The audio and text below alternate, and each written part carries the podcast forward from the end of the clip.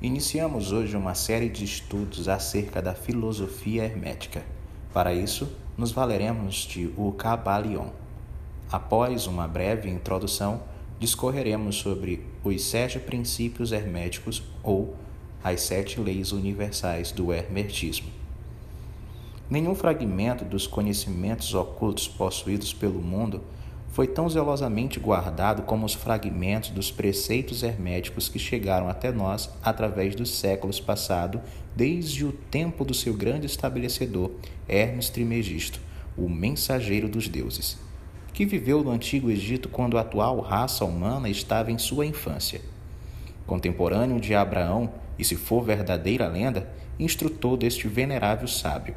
Hermes foi e é o grande sol central do ocultismo cujos raios têm iluminado todos os ensinamentos que foram publicados desde o seu tempo.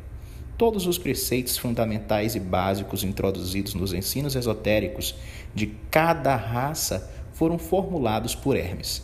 Mesmo os mais antigos preceitos da Índia tiveram indubitavelmente a sua fonte nos preceitos herméticos originais.